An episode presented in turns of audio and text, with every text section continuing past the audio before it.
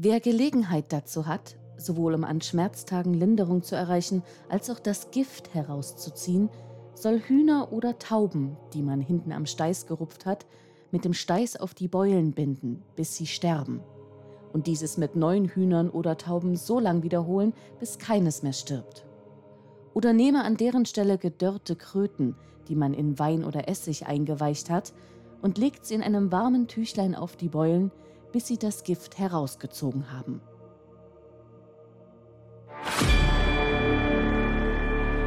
Pestilenz.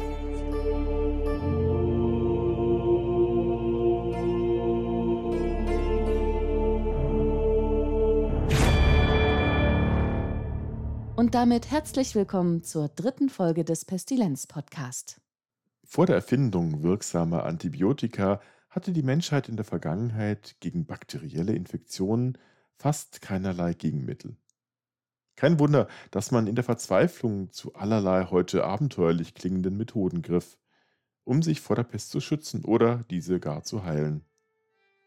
Nachvollziehbarer als die Empfehlungen des sächsischen Arztes Michael Feige von 1630 vom Anfang dieser Folge waren dann sicher schon Rezepte wie dieses hier. Ein gar sehr bewährt Rezept für die armen Leute, die der Apotheken nicht brauchen können, vor die Pestilenz. Auch denen, die es allbereit in Häusern haben, ist an vielen Orten bewährt. Nimm Alandwurzel, Löppstöckelwurzel, Salbeienblätter und Wermut, Wacholderbeer, Isop und Raut. Die Stuck nimmt eins so viel als das andern, kocht das in altem Bier und trink abends und morgens der Suppen davon, einen guten, starken Trunk, und bestreicht das Maul, die Lippen und die Nasslöcher des Tags oftmals damit. Du bist durch Gottes Hilfe vor Gift sicher. Dieses Rezept findet sich zusammen mit zahlreichen anderen in einem sogenannten Rezeptmanual, das heute im Apothekenmuseum Heidelberg verwahrt wird. Die Handschrift aus dem 16. Jahrhundert enthält daneben eine Vielzahl von Rezepten gegen allerlei Gebrechen, darunter eben auch gegen die Pest, das Gift. Aber hatten diese Rezepturen überhaupt irgendeinen Effekt? Und wenn ja, wie haben sie gewirkt? Wir haben einmal den Versuch gewagt, eines dieser Rezepte nachzubrauen und im Selbstversuch zu testen. Vermutlich zum ersten Mal seit 500 Jahren. So, was war das? Kraut ist gut gesagt. Doch, jetzt haben nein, jetzt haben wir wieder eine Wurzel, die Liebstöckelwurzel.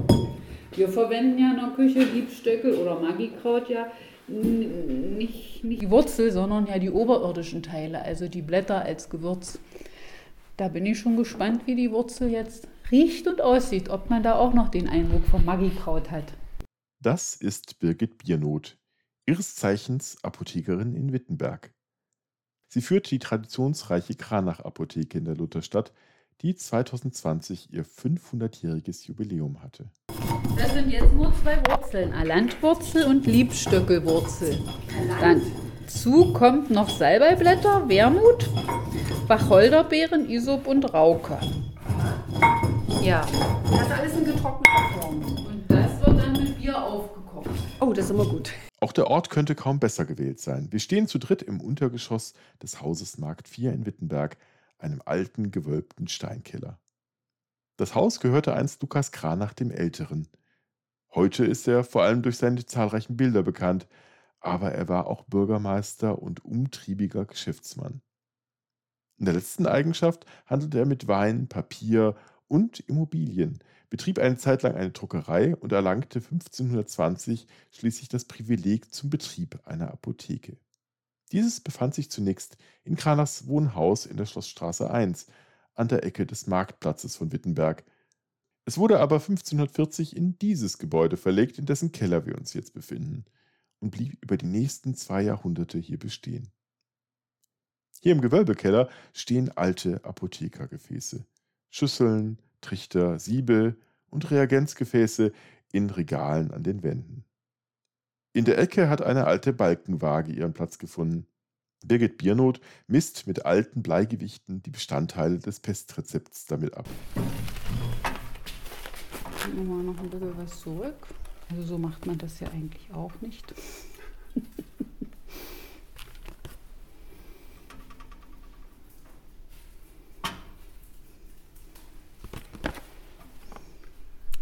Also als ich tatsächlich während meines Studiums ein Praktikum machte, das war 82, da wurde ich eine Woche lang in der Apotheke eingesetzt, Kamillenblüten mit so einer Balkenwaage abzuwiegen.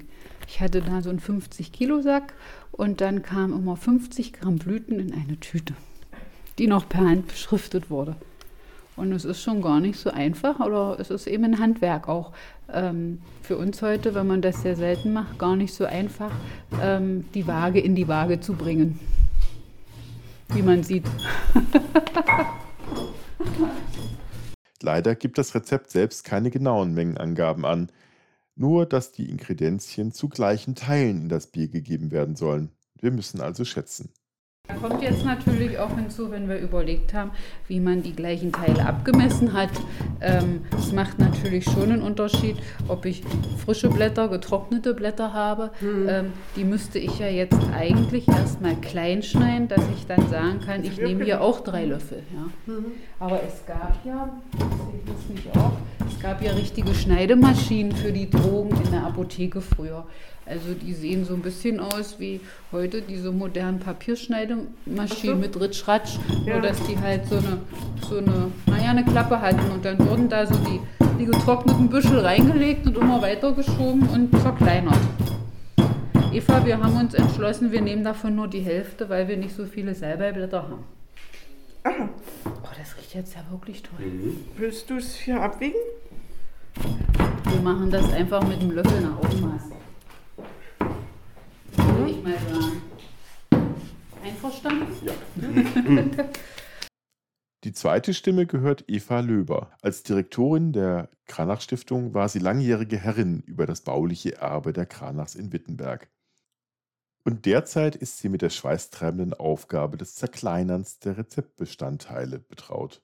Mit einem steinernen Stößel zerstampft sie nacheinander die Zutaten. Alle Dinge sind Gift und nichts ist ohne Gift. Allein die Dosis macht, dass ein Ding kein Gift ist. Philippus Theophrastus Aureolus Bombastus von Hohenheim, genannt Paracelsus, 1538. Die Erkenntnis, dass es bei Arzneien auf genaue Dosierungen ankommt, ist tatsächlich erst eine Entwicklung der Neuzeit.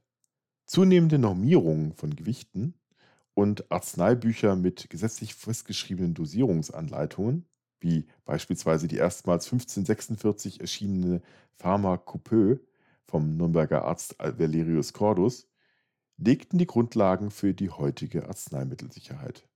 Doch nicht nur die fehlenden Mengenangaben stellen ein Problem dar, wenn man alte Rezepte nachbrauen möchte.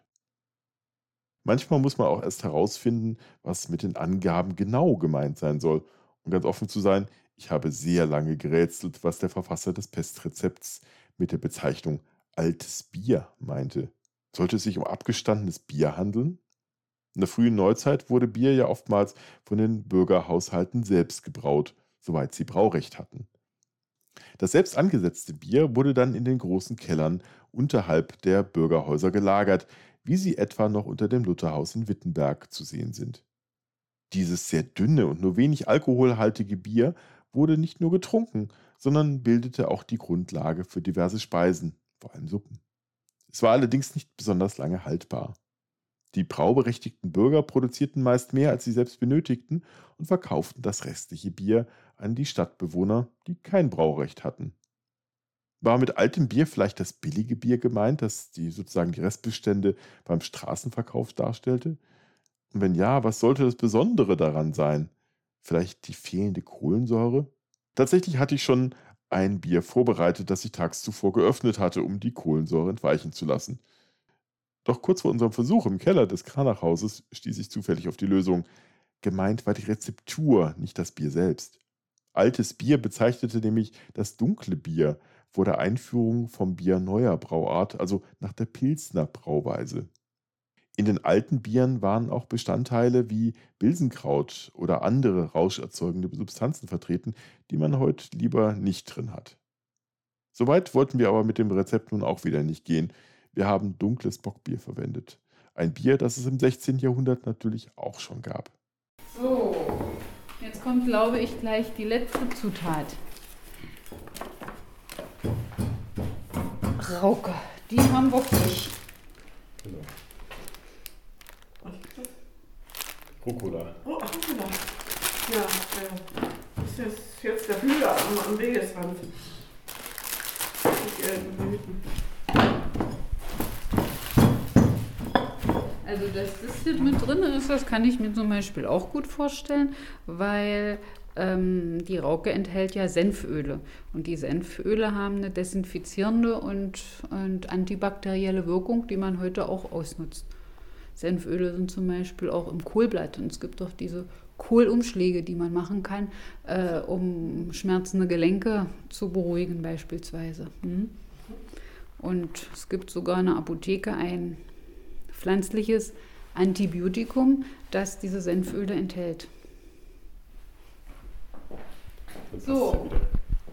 Jetzt kommt's Bier. Jetzt kommt das Bier da drauf. Eine Flasche ist schon auf. Das ist mit- die offene. Ja, die genau. nehmen wir doch Nehmen wir erst- gleich mal als nehmen erste. wir doch, wa? Wir So. vielleicht doch nicht alles. Wollen wir alle am Bier riechen, aber ich glaube, das kennen Das wir kennen alle.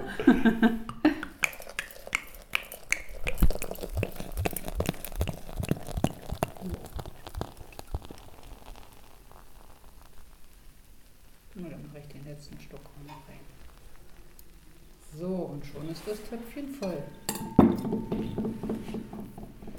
Während das Bestgebräu vor sich hin kocht, verlassen wir kurz die Szene. Denn während dieses Rezept relativ einfach umzusetzen ist und auch vom gemeinen Mann mit einfachen Zutaten nachzubrauen war, gab es im 16. Jahrhundert bereits auch ganz andere Versuche, mit weit größerem Aufwand ein Heilmittel gegen die Pest und Krankheiten allgemein zu finden, nämlich mit Hilfe der Alchemie.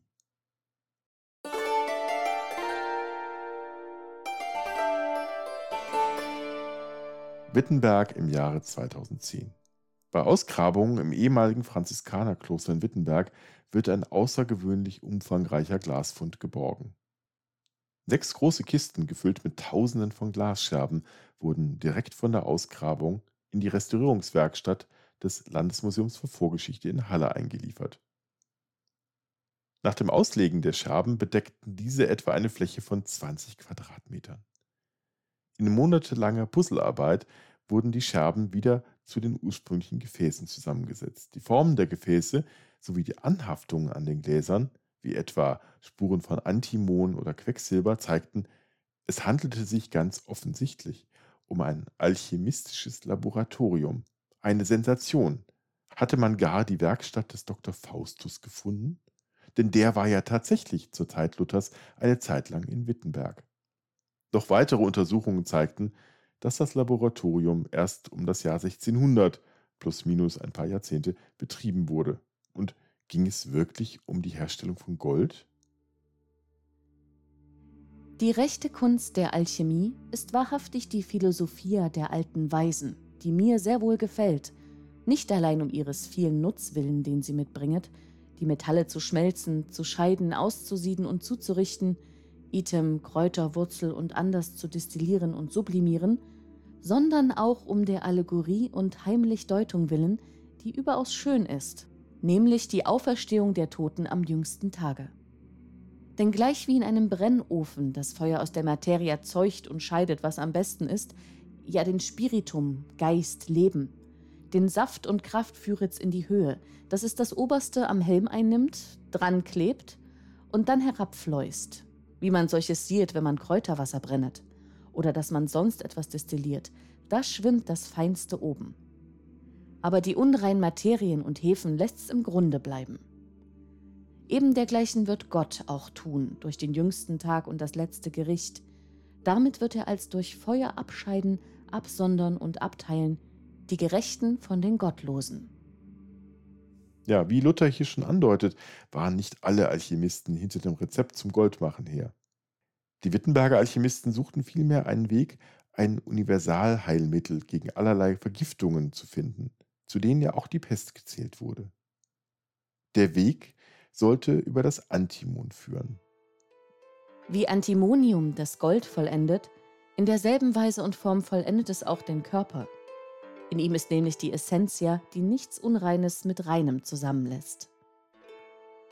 Paracelsus 1536 Damit bezieht sich Paracelsus auf eine damals die Alchemisten verblüffende Eigenschaft des Antimon. Fügt man es nämlich einer Mischung geschmolzener Metalle hinzu, verbindet es sich mit dem enthaltenen Gold und trennt es von den unreinen Metallen ab. Weil Antimon dabei das Edelmetall Gold scheinbar frisst und herauszieht, wurde es auch Wolf der Metalle oder Magnet der Weisen genannt. Diese scheinbar magische Kraft des Antimon stellte man sich in ähnlicher Weise auch im Menschen wirksam vor. Nach der alchemistischen Aufbereitung soll es auch im Organismus das Reine vom Unreinen getrennt haben und damit das Kranke, also im Sinne von eingelagerten Giften, aus dem Körper ausgeleitet haben. Nach Paracelsus ist das Antimonöl das intensivste, das er zusammen mit der Essenz von Melisse verabreicht hat. Und genau dieses Antimonöl wurde offenbar in Wittenberg in rauen Mengen hergestellt. Die durch Rechnungen nachgewiesenen Importe von Spießglas, also giftigem Antimonit als Grundlage für die Rezepturen, hätte fast gereicht, halb Wittenberg auszulöschen. Gegen die Pest allerdings half auch das in seiner Wirkung gegenüber dem reinen Antimon etwas abgeschwächte Antimonöl auch nicht. Ganz im Gegenteil, wer die blutigen Durchfälle überstand, den das Antimonöl hervorruft, war danach wohl erst recht zu geschwächt, um auch noch die Pest zu überstehen. Für die Zeitgenossen war jedoch der blutige Stoffwechsel ein Zeichen dafür, dass der Körper sich von Vergiftungen purgiert hatte, also gereinigt war. Auf dieser Art Purgierung basierten auch die meisten Rezepte und therapeutische Verfahren, mit deren Hilfe man gegen die Pest, aber auch gegen andere Krankheiten ankämpfte.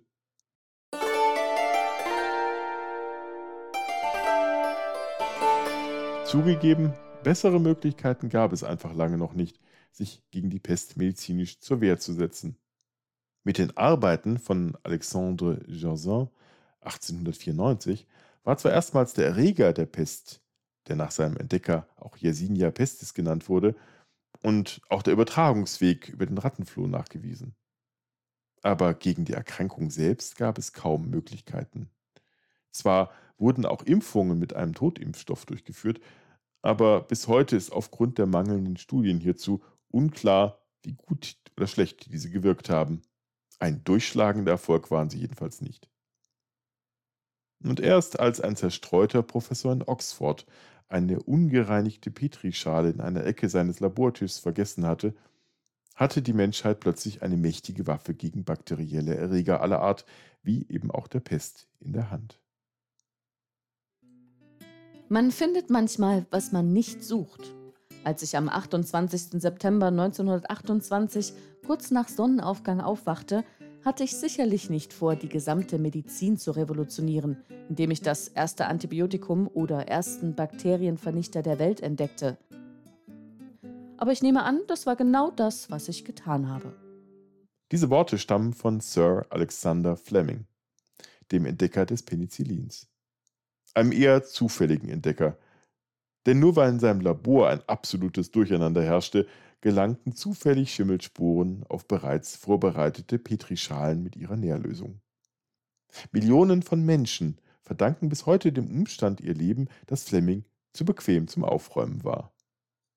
1943 kam mit der Entdeckung des Streptomycins durch Albert Schatz ein weiteres Antibiotikum dazu, das vor allem gegen Tuberkulose eingesetzt wurde, mit der man eben auch sehr gut eine Infektion mit der Pest behandeln kann.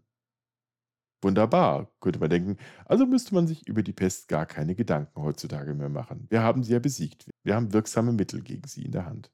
Aber wir müssen natürlich gewahr sein, dass die Antibiotika, ähm, dass die Bakterien gegen Antibiotika immer stärker resistent werden. Wenn wir jetzt Antibiotika zu stark einsetzen, was ja durchaus auch heute passiert, ähm, dann kommt es eben immer schneller zur Resistenzbildung. Und wir bewegen uns, und das vergessen viele Menschen, in einer extrem hohen Geschwindigkeit auf eine Post- antibiotische ähm, Ära zu. Das heißt, in nicht allzu langer Zeit wird es Krankheiten geben, gegen die wir keine funktionierenden Antibiotika mehr haben. Also zu früh gefreut. Ich habe mich in Potsdam mit Professor Seeberger getroffen, dessen Stimme man gerade eben gehört hat. Im ersten Moment würde man denken, na, mit dem Thema Pest und der Bekämpfung der Pest hat er wenig zu tun. Ja, mein Name ist Peter Seeberger. Ich bin ähm, Chemiker und Biochemiker. Ich leite eine Abteilung hier am Max-Planck-Institut äh, für Kolloid- und Grenzflächenforschung in Potsdam. Und wir beschäftigen uns hauptsächlich mit Zuckern, nicht den Zucker, den Sie in Tee oder Kaffee geben, sondern mit langkettigen Zuckern, die in der Biologie extrem wichtig sind. Und wir versuchen, die strukturellen, aber auch die medizinischen Aspekte dieser Zucker zu verstehen. Zucker? Schön gut. Aber was hat jetzt Zucker mit der Pest zu tun? Viel mehr, als man denken würde. Auf der Grundlage der Eigenschaften bestimmter Zucker haben Professor Seeberger und sein Team einen Schnelltest für die Pest entwickelt, ganz ähnlich dem, den wir für Corona gerade großflächig einsetzen. Die Zucker, von denen wir jetzt sprechen, die bestehen aus Hunderten bis Tausenden von Bausteinen. Also Sie müssen sich vorstellen, ganz lange Ketten, die Ihre Zelle umgeben. Und diese Ketten unterscheiden sich grundlegend von einem Bakterium zum nächsten und von der menschlichen Zelle zum Bakterium. Das heißt, ich kann eine Bakterienzelle an ihrer Oberfläche, an ihren Zucker an der Oberfläche erkennen. Das heißt also auch, wenn ich irgendwie Moleküle, ähm, also eine Immunantwort Antikörper erzeugen kann, die diese Oberflächen erkennen können, dann kann ich dem menschlichen System, dem Immunsystem anerziehen, sich gegen solche Erreger zu schützen. Das ist die Grundlage für Impfstoffe. Und das ist ein wichtiger Teil, an dem wir arbeiten. Für Diagnostiker auf der anderen Seite gibt es die Möglichkeit, dann diesen Teil des Immunsystems im Menschen, die sogenannten Antikörper, rauszufiltern und diese Antikörper, die jetzt an die Oberfläche dieser Zucker andocken, zu nutzen, um die Bakterien zu erkennen. Also mal ganz einfach, wir nehmen ein Molekül des Immunsystems, ein Antikörper. Dieser ist passgenau auf den Zucker abgerichtet. Und wenn jetzt ein Bakterium da ist, dann bindet diese Antikörper an das Bakterium. Wie kommt es zum Test? Beim Test haben wir eine Oberfläche. Auf dieser Oberfläche ähm, sitzt ein Antikörper, den wir gebaut haben. Und wenn jetzt ein Bakterium vorbeischwimmt, dann bindet es. Weil aber der Antikörper auf einer Oberfläche sitzt und damit fest ist, hält er das Bakterium fest. Und das Bakterium kann man nachher sichtbar machen. Das haben wir Jahre vorher für Anthrax schon mal gemacht.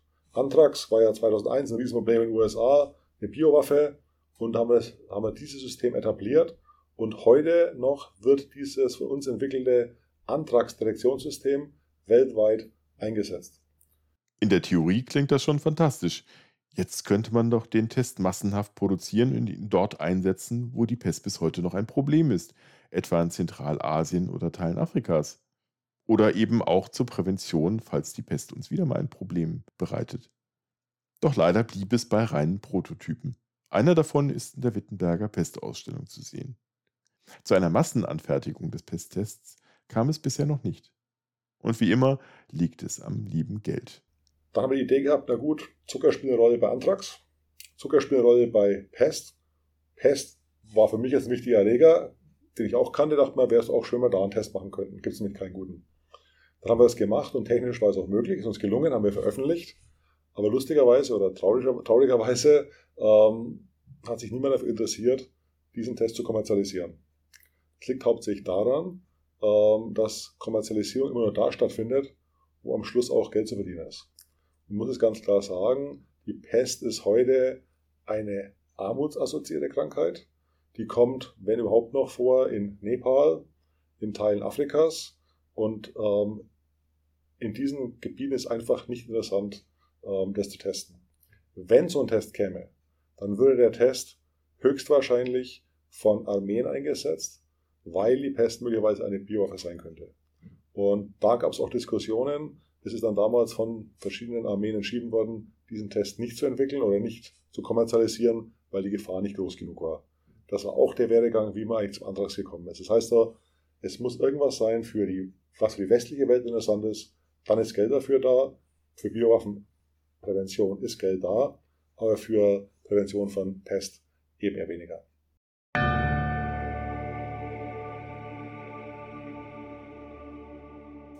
Das heißt, wir müssen also sehr schnell eine Alternative zu unseren heutigen Antibiotika finden, wenn wir künftigen Seuchen begegnen wollen. Seit den 50ern kämpfen wir hauptsächlich gegen virale Pandemien. AIDS, SARS, MERS, die Schweinegrippe, alles durch Viren ausgelöste Infektionen. Bakterielle Infektionen sind zumindest in den westlichen Industrienationen gut unter Kontrolle zu bringen. Noch jedenfalls. Liegt die Lösung vielleicht in der Erforschung alter Heilmittel? Untersuchungen hierzu gibt es tatsächlich bereits. Vielleicht verbirgt sich in alten Rezeptsammlungen doch noch der eine oder andere zukunftsweisende Heilstoff? Apropos, kehren wir doch noch einmal in den Keller des Kranachhauses in Wittenberg zurück. Wie steht es denn inzwischen um unser Pestgebräu?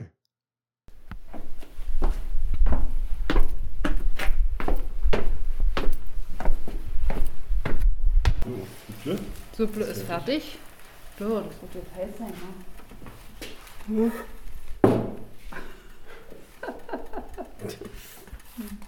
Passt schon ganz gut. So.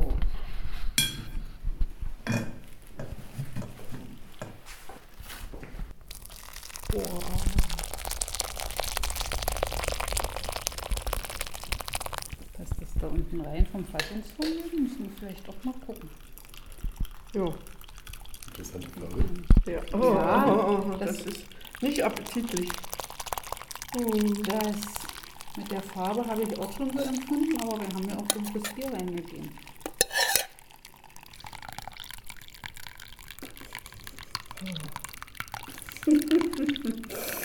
Und wer hat Lust zu probieren? Jetzt ist es natürlich noch heiß. Brauchen wir noch Eiswürfel zum Kühlen. Was dann besser zum Gin? Reicht doch, oder? Das denke ich, das reicht ja. Schwupp.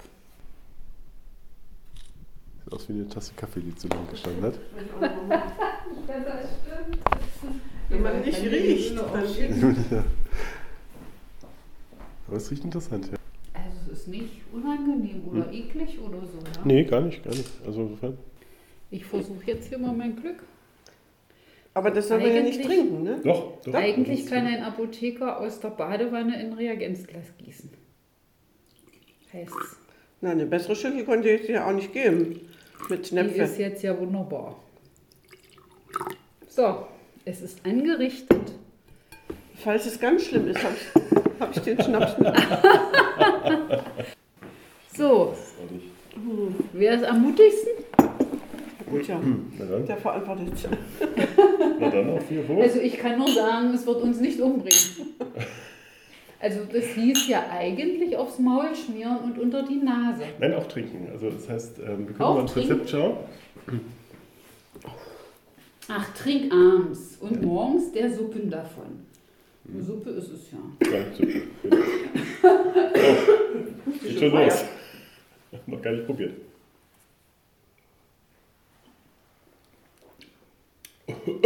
ja. Oh, Ja, Wenn das nicht gegen die Pest hilft, dann weiß ich auch nicht. ja.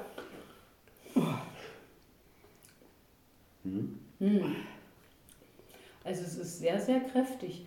Vielleicht hätte man noch eine Flasche Bier kippen müssen oder so, weil der, dieser, dieser Wurzel- und Kräutergeschmack, der ist ja sehr, sehr dominant. Ja. Ja, Das Bittere. ja Mhm. das Das Bittere. verdünnen, Und ne? wir haben, also Wermut enthält ja ganz viele Bitterstoffe. Den nimmt man, haben wir schon wieder ein Wermut und Getränken alkoholisches. Aber Wermut nimmt man ja einfach auch, äh, auch heute noch, einfach um die Verdauungssäfte anzuregen. Hm. Ich meine, wir sind jetzt seit 500 Jahren die Ersten, die das wieder probieren. Auch wenn die einzelnen Bestandteile dieses Gebräus vielleicht das eine oder andere bewirkt haben, etwa Entzündungen zu hemmen oder eben auch antiseptisch zu wirken, gegen die Pest wird das Gebräu wenig geholfen haben. Aber immerhin, seit dem Experiment ist keiner der Beteiligten an der Pest erkrankt. Ein herzlicher Dank geht an unsere Interview- und Experimentierpartnerinnen Birgit Biernoth von der Kranach Apotheke und Eva Löber von der Kranach Stiftung in Wittenberg, die uns freundlicherweise den Keller des Kranach-Hauses zur Verfügung gestellt hat.